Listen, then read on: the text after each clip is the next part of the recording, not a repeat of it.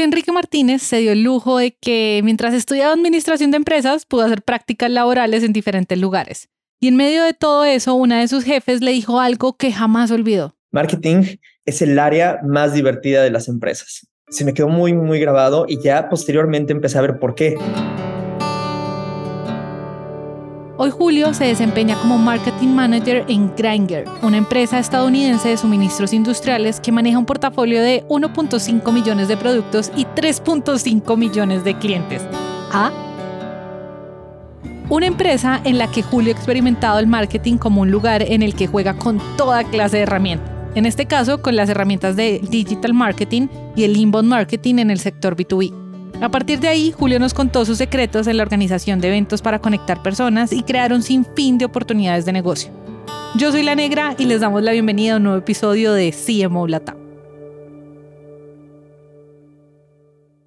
Yo te quiero preguntar algo porque siento, además, yo también estudio administración de empresas y siento como que tenemos de pronto cosas en donde quizás se parece la historia. Y a mí me parece que hay una parte y es una cosa es lo que uno se imagina que es marketing y otra cosa es cuando ya, digamos, tú vas cogiendo y va pasando los años y comienzas igual a enamorarte de algunas cosas y de pronto incluso a cambiar la propia definición que tenías al principio de que era marketing y por qué te gustaba. No sé si eso te pasó, si tu definición ha cambiado, se transformó o simplemente se afianzó, pero entonces, ¿qué, qué es lo que finalmente te termina siendo como decir, sí, me voy a ir y voy a hacer toda mi carrera por el lado de marketing? Yo creo que lo que me ayudó fue que en mi primera, este, en mi primer trabajo pude darme cuenta del alcance del área, ¿no? Es decir, pues veía cómo operaba el área de marketing, o sea, cuál era su alcance, ¿no? O sea, había una persona que estaba encargada, pues, de el digital marketing, que en ese entonces, pues, a lo mejor era muy, muy básico, ¿no? Por ejemplo, este, la actualización de el sitio web, ¿no? Una que otra campaña de ahí de, de, de, brand awareness, ¿no? Que ayudara a posicionar, ver esta otra área diferente que era todo lo de comunicación externa, ¿no? Trato con asociaciones, con medios, todo el tema de los eventos o trade shows. Luego también ver con otra área, pues a lo mejor lo del tema de estrategia de precios, ¿no? Para los diferentes este, canales de distribución, ¿no? Entonces, eso fue lo que me, me, empezó a llamar mucho la atención, ¿no? Porque como mencionas, en la escuela a lo mejor te enseñan algo muy, muy, muy puntual que creo que este, no siempre en las empresas es así, ¿no? Por ejemplo, el tema de las ¿no? De precio, plaza, promoción y producto. O sea, la, la, la, la plaza, la distribución, pues es muy rara vez, digo, en, la experiencia que yo tengo profesionalmente, nunca ha estado, por ejemplo, este tema de distribución dentro del área de marketing. Siempre lo lleva pues, supply chain o, alguna otra, ¿no? Entonces, sí coincido contigo con, con lo que dices, ¿no? Como que a lo mejor ya el vivirlo profesionalmente es muy diferente a estar tomando las, las clases, ¿no? Pero creo que ahí te vas dando cuenta eh, si, si de verdad este, estás pues a lo mejor disfrutando esta área tal cual, ¿no? O si no era como te la esperabas, ¿no? Como, como, como lo aprendiste tal vez en, clases y demás, pero, pero bueno, a mí sí me, me fascinó, ¿no? Y hasta ahorita me sigue gustando eh, demasiado, ¿no? O sea, yo de verdad, digo, ya es muy difícil ahorita también poder eh, hacer un cambio eh, como en profesionalmente hablando, pero digo, este mismo pensamiento que tengo ahorita lo tuve casi desde que empecé a trabajar, ¿no? Yo no me veo trabajando, pues a lo mejor en recursos humanos o, o en ventas tal cual, ¿no? Aunque a pesar de que marketing pues va muy de la mano, pero no, yo no me veo en otra, en otra área. Oye, qué nota, qué nota. Me encanta. Y ahora te propongo, ya que conozco un poquito mejor cómo, cómo fue esos inicios y todo, que ha sido algo que te ha marcado, no sé, algo en donde tú dices, ya has acumulado mucha experiencia, no sé si de pronto creando estrategias, haciendo growth, eh, SEO, eh, relaciones públicas. ¿Qué aspecto de marketing puntualmente como que te ha marcado más a lo largo de estos años? No sé, así sin pensarlo como tanto, probablemente sea el digital marketing, ¿no? Porque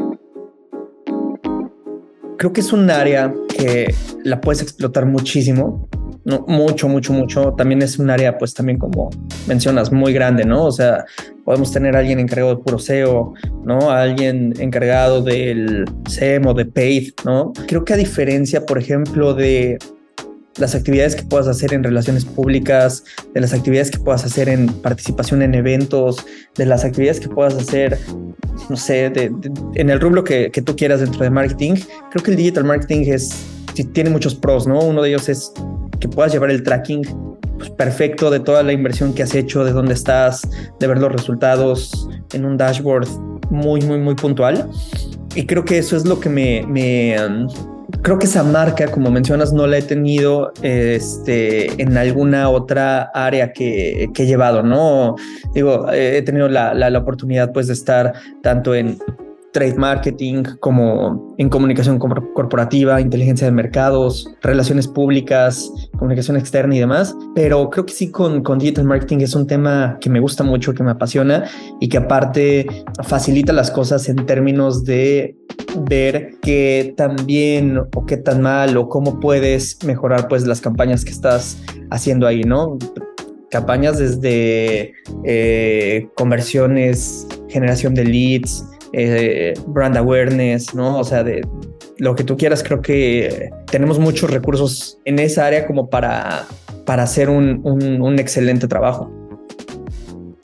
yo creo que eh, e, ese es el punto con el, como con todo lo de digital marketing, es que es tan extenso, es como un océano. Yo creo que eso es lo que pasa, es como, es un océano, pero una vez lo aprendes a navegar, es impresionante el, el nivel de resultados que te puede traer e incluso a todas las industrias, porque tengo que confesar que cuando vi la empresa, yo dije, ok, esto me parece súper retador porque siento que hacer marketing, me gustaría que nos expliques mejor cómo en detalle, digamos, cómo es el, el hacer marketing en la empresa en la que estás, porque son un portafolio de productos enorme. O sea, yo, o al menos en lo que vi, mis sensaciones del portafolio de productos es enorme y además es de muchas cosas que yo siento que también son de ir y como en esa parte física, ¿no? Ir y ver, ir, ir, ir, y tocar y demás.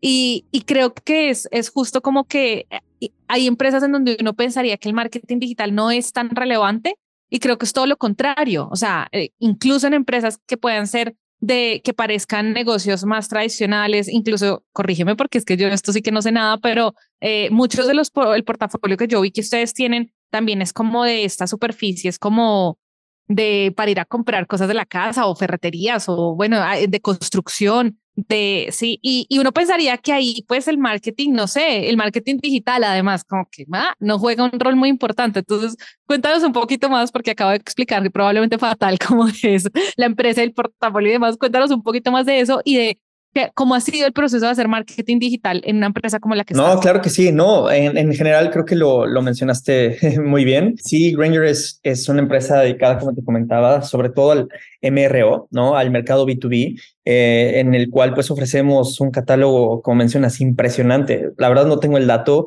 pero no sé, son más de 300 mil SKUs que, que, que, que distribuimos, en la cual, pues bueno, este, lo que tratamos de hacer es, como dice el eslogan, ¿no? Mantener al mundo funcionando justamente con estas, este, este catálogo muy, muy, muy grande de, de, MRO. Y, y, sí, o sea, aquí creo que lo importante o lo que yo he, tratado de, de, entender muy bien, y, y, digo, eso es no nada más ahorita en, este, en esta posición, ¿no? Sino es en general. Creo que es muy importante entender y conocer pues nuestra propia empresa, ¿no? En general, tal cual, cuáles son los pros, los contras de los productos o servicios que ofrecemos, ¿no? El valor agregado que tienen, este, eso hablando como muy de manera general en la oferta, pero también pues muchas más cosas, ¿no? O sea, los procesos internos también creo que es muy importante. Una vez que tenemos esto, creo que también es eh, básico, es esencial entender a la competencia y el segmento o, o, o en la industria en la que estamos, ¿no? Este, creo que posterior a esto eh, también es sumamente importante conocer muy bien el segmento, el público meta al que nosotros queremos ofrecer nuestros servicios, al que nosotros queremos eh, llegar. Y pues bueno, creo que de manera muy general, eh, de esta forma podríamos tener ya un benchmark y con base también en las necesidades del cliente, pues ofrecer una propuesta adecuada a sus necesidades, ¿no? Y de esta forma, pues ya podemos diversificar el plan de marketing, ¿no? Este, ahora sí podríamos ver, basado en nuestros canales de ventas, por ejemplo, aquí nosotros tenemos varios, ¿no? O sea, está el sitio web, eh, que es nuestro e-commerce, también tenemos un equipo de ventas que es este ventas pues por teléfono, ¿no?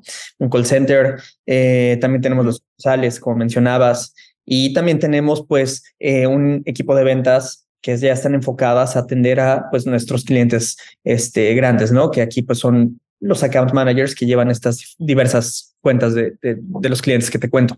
Entonces, una vez teniendo, como te comentaba, este benchmark, creo que ya podrías empezar a hacer estrategias justamente de marketing adecuadas, pues bueno, para los canales de ventas que tienes y aparte también adecuadas para eh, los mercados verticales que quieres cubrir o atacar en este segmento, pues B2B. Entonces, como mencionas, en digital marketing creo que es un océano, ¿no? O sea, podrías hacer miles y miles y miles de cosas, ¿no? O sea, creo que lo básico pues, puede ser desde tener una buena página, ¿no? Un, un, buen e-commerce, este, bien configurado, con un SEO, pues, este, bien estructurado, ¿no? Eh, posteriormente, pues bueno, podría hacer también muchas campañas, ya sea de generación de leads para nuestros servicios de valor agregado, ¿no? Para el público que no va a llegar a comprar pues nada más una herramienta pequeñita a nuestro sitio web o a, nuestra, a nuestras sucursales. Y, y, pues bueno, ya de ahí puede diversificarse pues, mucho la, la, la estrategia de, de, digital marketing, ¿no? Pero, pero bueno, o sea, creo que esa es como la estructura que, que he tratado de, de hacer, ¿no? Entender muy, muy, muy, muy, muy bien tanto a los clientes internos que podrían ser pues estos stakeholders, todo el equipo a lo mejor de, de, de ventas, ¿no? Por, por, por canal y aparte nuestros clientes pues externos que ya son nuestros clientes tal cual que van y nos compran, ¿no? O sea, eh, lo que decía también, o sea, a pesar de tener un, un catálogo tan grande de, de SKUs, pues bueno, o sea, eh, no nada más es ofrecer por ofrecer, ¿no? Es también tener un análisis muy detallado del mercado y de saber, ¿sabes qué? Para este cliente de alimentos y bebidas le funciona esta canasta de productos que tengo, ¿no? Para este cliente que tengo de automotriz, bueno, pues le funciona esta otra canasta de productos que tengo. Para este cliente de manufactura, esta otra, ¿no? Entonces es eh, hacer una estrategia tal cual de una oferta que le interese y le sirva al cliente, ¿no?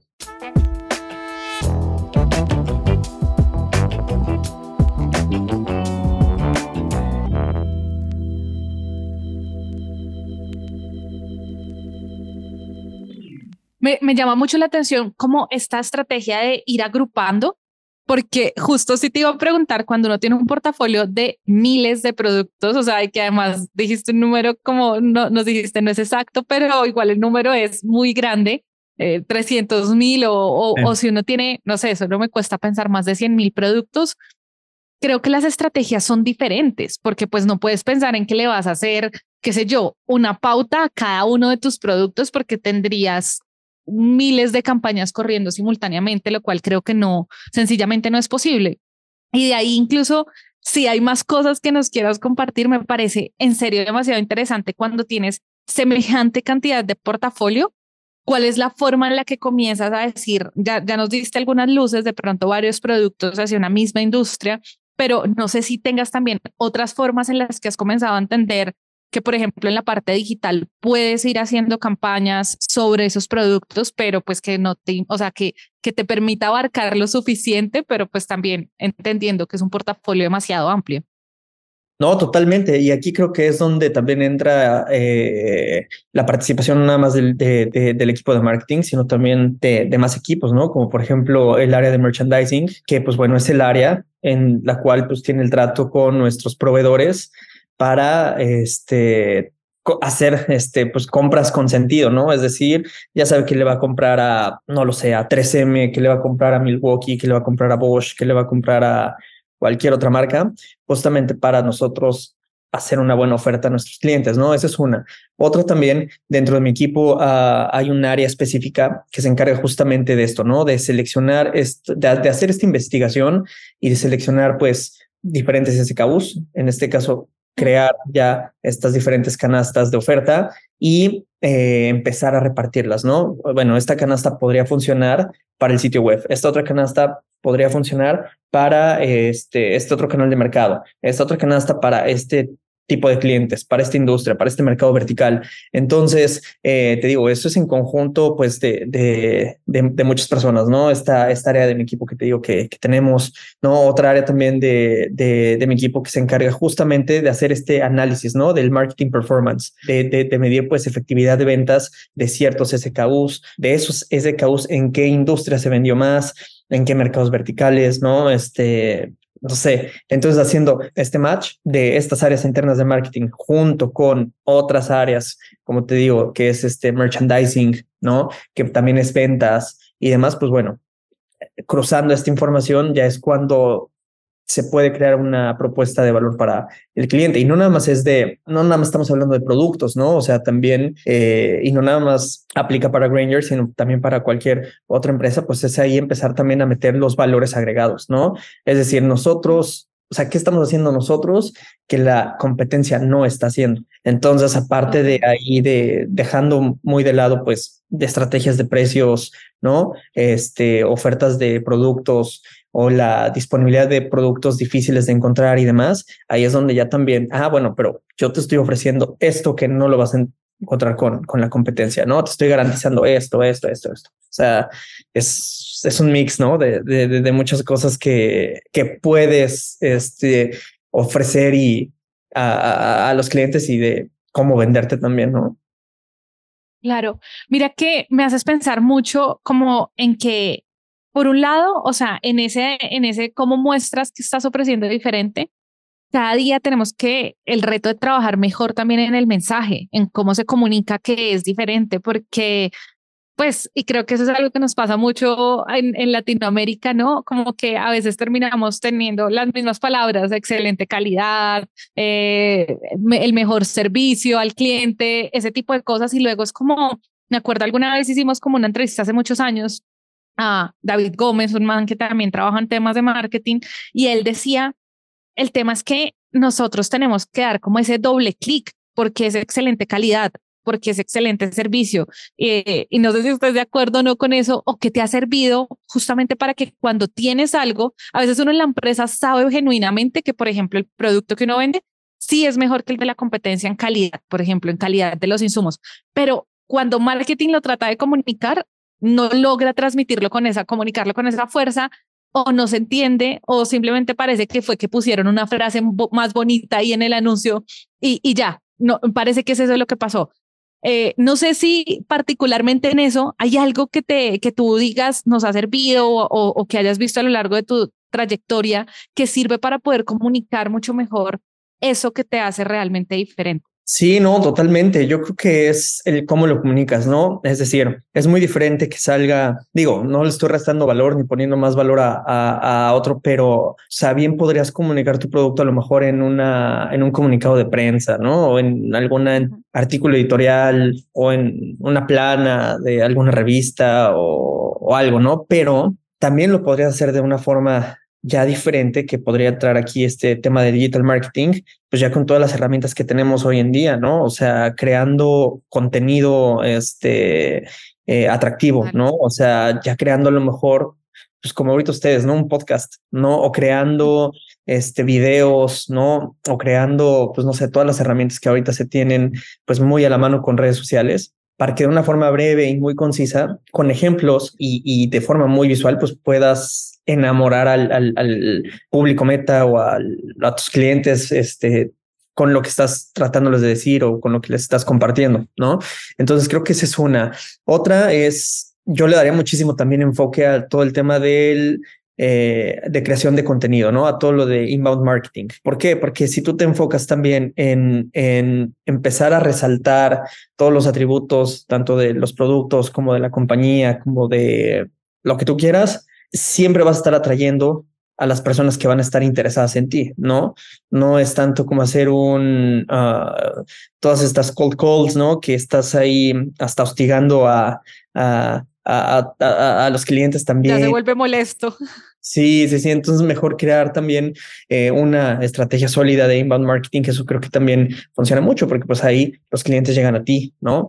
Entonces ahí ya también con una buena estrategia de generación de, de, de, leads, por ejemplo, pues empiezan a llegar a ti solos, solos, solos, solos, ¿no? Entonces, creo que también es una muy buena forma de poder resaltar eh, atributos, ¿no? Por medio de, pues, de diferentes opciones, ¿no? De los blogs, a lo mejor, ¿no? Como dices, como, como te comentaba de, mm, no sé, podcast, no sé, videos, ¿no? Este, no sé, ahí, ahorita no, sé, no, no, tengo ejemplos, pero... No, pero mira que te entiendo full porque creo que junto con este boom del marketing digital, y acá creo que el boom también en gran medida, HubSpot ha hecho una gran tarea en evangelizar alrededor del inbound marketing, dar herramientas como darnos, no sé, me acuerdo que incluso hace muchos años yo me hice las certificaciones de inbound de HubSpot porque es que era algo desconocido. O sea, este concepto de, de decir, voy a crear contenido para volverme tan atractivo que ya voy a tener acá mis leads y no tengo es que salir a como a repartir volantes a la calle a decir, por favor, llámeme, sino tengo una fila de gente que genuinamente ya me quiere llamar. Yo creo que eso, cuando uno suma el poder del inbound, por ejemplo, más el poder de la personalización que uno puede lograr, por ejemplo, en un marketing digital, en donde no tienes que estarle hablando a todo el mundo lo mismo, en donde puedes coger, por ejemplo, un mailing, un newsletter y lo puedes nichar y puedes decir, esta gente ya había visto estas páginas de mi empresa, entonces por ende le interesan de pronto más este tipo de contenidos, de productos.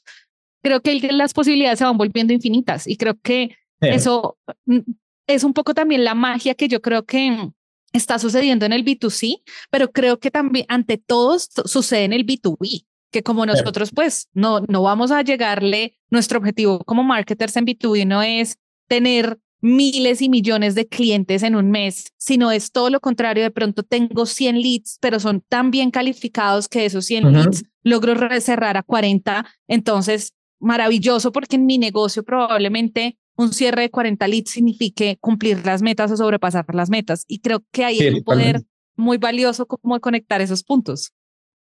Sí, no, no, no, totalmente, como mencionas. Creo que aquí en B2B este, es muy diferente, ¿no? Eh, bueno, muy diferente de cómo estás buscando, como dices, hacer negocios, ¿no? Creo que aquí en un B2B tienes muy detectados este, a tus clientes, ¿no? A los segmentos de, de, cada uno de ellos. Y creo que también aquí la relación que se pueda llevar, pues eh, creo que es primordial, ¿no?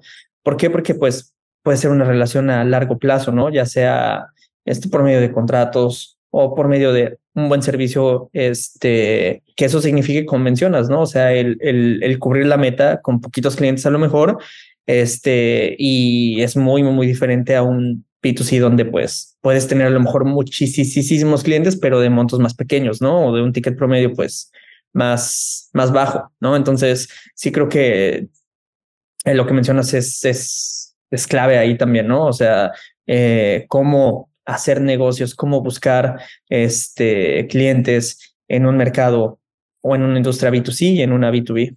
Total.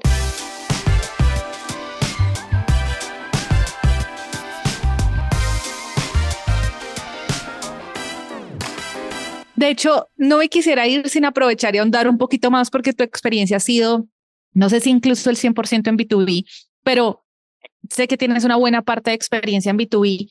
¿Cuáles crees que son esas otras cosas que hacen de pronto la diferencia para bien cuando uno está planteándose una estrategia de marketing B2B o qué cosas a ti te han sorprendido? Por ejemplo, te confieso que a mí me ha sorprendido mucho que eh, yo no tenía tan en la mente que los eventos tuvieran tanto poder en el marketing B2B. Pero cuéntame desde tu experiencia, ¿cuáles son esas cosas que crees que son claves a la hora de armar esa estrategia? Pues yo creo que lo que comentaba al inicio, ¿no? O sea, en primera instancia, lo que te comentaba, o sea, conocer muy, muy bien tu área, ¿no? Conocer muy bien también tu, tu empresa, los productos y los servicios que, que, que se están ofreciendo. En segundo lugar, pues bueno, también en este tipo de, de, de, industrias, pues conocer muy bien también los canales de, ventas que, que, estamos abarcando. Y ya externamente, pues creo que debemos de tener un entendimiento muy bueno de la competencia justamente para ver eh, en qué son mejores ellos, ¿no? ¿Por qué tienen a lo mejor un market share más grande que nosotros? Entender también qué es lo que estamos haciendo bien versus la competencia, ¿no? Y aparte también creo que lo, lo, lo, esencial es conocer muy bien este segmento, ¿no? O esta industria en la que estamos vendiendo, ¿no? Creo que con, eso, creando un benchmark de tomando estas mm, eh, estos datos creo que nos puede ayudar y nos puede dar una claridad muy, muy, muy importante para poder crear plan de marketing, ¿no? Como mencionas los eventos, creo que en este sector, pues B2B, por el tipo de relación que tienes con los clientes, creo que por eso a lo mejor tienen más valor o, por lo menos tenemos esta, esta percepción, ¿no? De que, por ejemplo, nosotros lo que hacemos es en algunas de nuestras sucursales, eh, hacemos a lo mejor activaciones, ¿no? Entonces, se invita a uno de nuestros este, top runs en los cuales ellos puedan pues, hacer este evento, ¿no? En nuestras instalaciones, en nuestras sucursales. Entonces, de esta forma se le da una visibilidad ah, exclusiva a cada una de las marcas que, que son distribuidores nuestros y, creo que ellos pueden aprovechar pues el tiempo, pueden aprovechar también ya la cartera de clientes que tenemos para dar a conocer pues eh, sus productos, sus lanzamientos, los beneficios y demás. Luego, de, igual forma, hablando del, tema de los clientes, ¿no? Nosotros tenemos a los proveedores que son pues las marcas, ¿no? Como te comentaba, las marcas que nosotros distribuimos. Y tenemos a nuestros clientes que es pues a quien nosotros les, vendemos esas marcas, ¿no? Entonces, si de repente uno de nuestros clientes nos dice, oye, en, la, en nuestra planta de producción de Santa Catarina, de donde tú quieras, vamos, estamos teniendo en mente crear un evento que sea de puro equipo de protección personal, ¿no? Un, un, evento de seguridad. Ah, bueno, pues entonces también aquí lo que hacemos nosotros es seleccionar a este top brand, ¿no? A alguno de nuestros proveedores de top brands y los invitamos también a que vayan a ese evento que va a ser en las instalaciones de nuestro cliente, ¿no? De esta forma, pues también creas ese exposure de esta marca y pues bueno, haces llegar también a, los clientes pues con las personas clave, ¿no? Que a lo mejor podría ser el project manager o el director de procurement o el director de EHS, no sé, que, que, a lo mejor sabes que pues eh, es súper importante tener una relación con él porque pues él es el tomador de decisión, ¿no? Entonces creo que este tema de los eventos también pues es como más directo, lo veo así yo. Y sabes qué me haces pensar, yo creo que el tema es que el B2B muchas veces entendía como, de hecho, es business to business, que pareciera que son como dos entes, como si los edificios se hablaran. Y eso es, o sea, nada más falso que eso. O sea, el business to business al final creo que es de la, del marketing más relacional que puede existir, en donde incluso muchas veces, por ejemplo, eh, que tu equipo comercial sepa generar buenas relaciones, entender, escuchar al cliente, con mucha sinceridad también entender, casi que no, no aplica seguramente en todas las industrias, pero el B2B tiene una parte muy consultiva de realmente y con, y con mucha honestidad ir y decir, este es el mejor producto o servicio que puede tener mi cliente, pero este no. De pronto esta parte de mi portafolio no le sirve lo que tú dices. Y pues todo esto es mucho más fácil en, los eventos, cuando yo afianzo estas relaciones e incluso mencionaste algo y casualmente ayer hice una entrevista a Fernanda de Aeon y también me, me, me impactó este poder que a veces las marcas tenemos de ser puentes y generar valor siendo un puente. Acá tú lo hablas, digamos, entre incluso un proveedor y un cliente tuyo, pero ese el poder que también tenemos de ser puentes y de ayudar no solo a que construyan mejor relación con nosotros, sino a que construyan mejor relación con otros que les puede interesar, que también tienen relación conmigo. Creo que ahí hay algo súper poderoso cuando uno comienza a entender que el agregar valor no es solo, por ejemplo, cómo le agregas valor en que la calidad del insumo que está utilizando es mejor, sino agregarle valor también puede ser este tipo de cosas, facilitarle una conexión, ir a un evento en donde puede entender las cosas de una manera diferente, una experiencia diferente. Entonces creo que, que e, eso igual confirma lo que creo que y desmiente como ese mito o, esa impresión del business to business es súper frío y son dos grandes organizaciones hablándose, no, al final son dos grandes organizaciones que les interesa hacer negocio, pero adentro un montón de personas interactuando y tratando de construir relaciones lo mejor posible para el bien de los negocios. No, totalmente. Y por ejemplo, ahorita que comentas este tema de, de, valores agregados, ¿no? O sea, un ejemplo muy puntual. Ahorita lo que hacemos este, o bueno, lo que, lo que, lo que tenemos como oferta o servicio de valor agregado dentro de Granger es, un ejemplo clarísimo, ¿no? O sea, no nada más es que nosotros estemos distribuyendo o vendiendo artículos de muy buena calidad de las pues, mejores marcas dentro de la industria, sino también ok, ¿cómo se las haces llegar a los clientes? ¿no? Entonces, aquí tenemos dos, eh, es un ejemplo, digo, dentro de muchos, pero tenemos dos muy puntuales. Uno de ellos se llama Keepstock, que son, eh, está súper bueno eso, porque son unas vendor machines, ¿no? Así como cuando tú vas a, o sea, estás en cualquier lugar y de repente ves una máquina este, de refrescos, de papas y le echas las monedas y sale ahí lo, que pediste, pues de igual forma, estas, estas máquinas que tenemos, que estamos ofreciendo, se instalan en donde el cliente diga, ¿no? Podría ser en su eh, centro de distribución, ¿no? En su fábrica, en su almacén, ¿no? En donde, en donde nos indiquen. Y justamente dentro de esos vendor machines, pues se ponen los productos de, de alta rotación que ellos tienen, ¿no?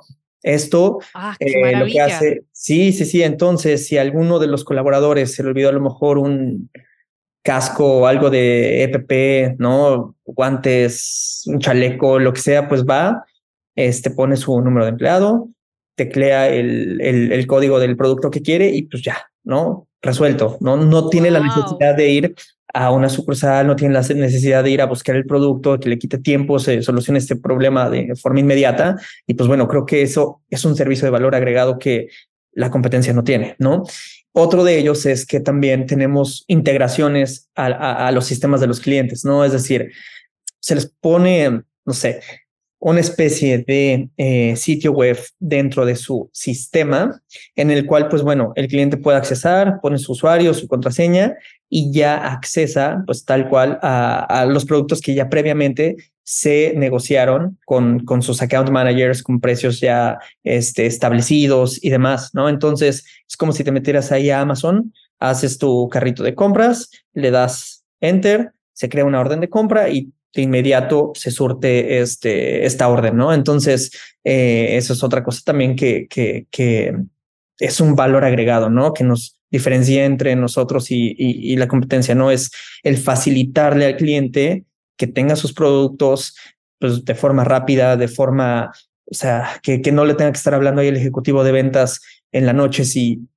necesita un pedido, este, pues rápido, ¿no? O algo para solicitarlo en, en, en, poco tiempo, ¿no? Entonces, digo, creo que eso es también algo de valor agregado que no, no se centra nada más pues en los beneficios de los productos, ¿no? Sino en qué puedes hacer tú, este, como organización o como negocio para consentir a tus clientes, para que les soluciones rápido lo que necesiten, ¿no? Total, yo creo que es, es como, ese es el superpoder de las empresas cuando comienzan a leer la totalidad de la película más allá del pedido que les llega. Cuando comienza a entender, ah, claro, acá, o sea, me imagino que igual los clientes también pues felices de, de, de tener el acceso así a un clic literalmente a distancia y como bien dices tú, y no tener que de pronto a las 7 de la noche llamar y decir, oigan, saben, se nos olvidó tal cosa y las necesitamos urgente. Entonces, creo que eh, ese es el poder también que, y el poder que cada vez deberíamos explotar más. Yo creo que hay, también como una tendencia de pensar que todo esto, marketing digital, eh, bueno, este año que se ha hablado tanto de inteligencia artificial y demás, todo nos está deshumanizando pero al final muchas veces las marcas donde más terminan agregando valor es cuando vuelven y entienden el comportamiento humano y las necesidades humanas y cómo pueden intervenir mejor en esas necesidades, que creo que es tal cual el ejemplo de lo que acabas de decir, que me parece súper innovador además, o sea, como que no diría, wow, o sea, ustedes podrían preocuparse solo por enviar muy bien sus suministros, pero están metiéndose en un nivel de innovación tremendo entendiendo el comportamiento de sus propios clientes. Sí, no, totalmente, totalmente. Y justamente este tema que mencionas, ayer estaba viendo una plática TED, este, que fue una tarea también de, la maestría y justamente se mencionaba eso, ¿no? Que con todo este tema de la inteligencia artificial y de del boom, pues, de, del e-commerce, es muy diferente la experiencia de compra que puedes tener cuando vas a comprar ropa, te la mides, te la pruebas, a lo mejor ahí la persona que está atendiendo te puede decir, ah, mira, esta blusa te podría quedar mejor, ¿no? Entonces, creo que ahorita también, ah, es que no recuerdo el nombre de, de la plática TED, pero comentaba que, que ahorita tanto en India como en China hay un boom también, que mientras tú estás haciendo la compra en un sitio web, no nada más hay un chat en tiempo real que te ayuda, sino es una especie como también de videollamada en la cual el asesor está diciendo, ah, bueno, si te quieres llevar este pantalón, hace match con esta chamarra, ¿no? Y te empieza ahí como a poner este, las sugerencias que podrías este, tener. Entonces, creo que ahora se está haciendo como un híbrido, ¿no? Entre este, que tengas la comodidad de, de hacer compras vía este e-commerce y aparte tengas ese tacto humano, este, que estás perdiéndote de, de, o sea, de no ir a, a, a, la tienda tal cual personalmente, ¿no? Entonces, este, creo que sí, ahorita se está ajustando como a las necesidades de los consumidores, ¿no? Todo este tema de, de, de marketing digital y de e-commerce y demás.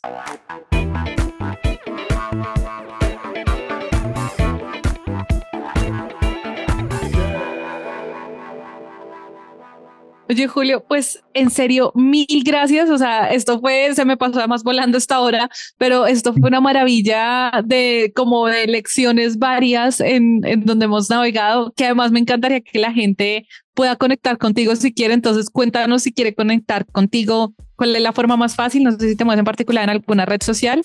Y de nuevo, en serio, muchísimas gracias por tu tiempo y por compartir todo tu conocimiento y experiencia. No, al contrario, muchísimas gracias. Nuevamente me siento muy emocionado, muy feliz de haber recibido pues esta invitación para el podcast. También a mí se me pasó rapidísimo, ¿no? Eso fue... Eso me alegra, tarea bien hecha, espero. Carla, sí, no, este, y sí, claro que sí, yo encantado de, de pues de, de poder conectar, ¿no? Este, de, poder estar en contacto pues con quien se necesite. Y sí, me pueden encontrar en LinkedIn, ¿no? Tal cual como Julio Enrique Martínez, eh, C. Este, y, y listo, yo creo que es la forma más fácil. Le quiero agradecer a Julio por su tiempo y si algo de esta conversación les quedó sonando, quieren comentarlo, hablarlo o incluso si nos quisieran proponer invitados para, no sé, pasar por acá por el micrófono o resolver algunas de sus dudas, Pueden escribirnos por nuestros canales arroba CMO-latam o por WhatsApp al más 57 317 316 91 96. Este episodio fue posible gracias al equipo de Naranja Media. Yo soy La Negra y nos vemos muy pronto.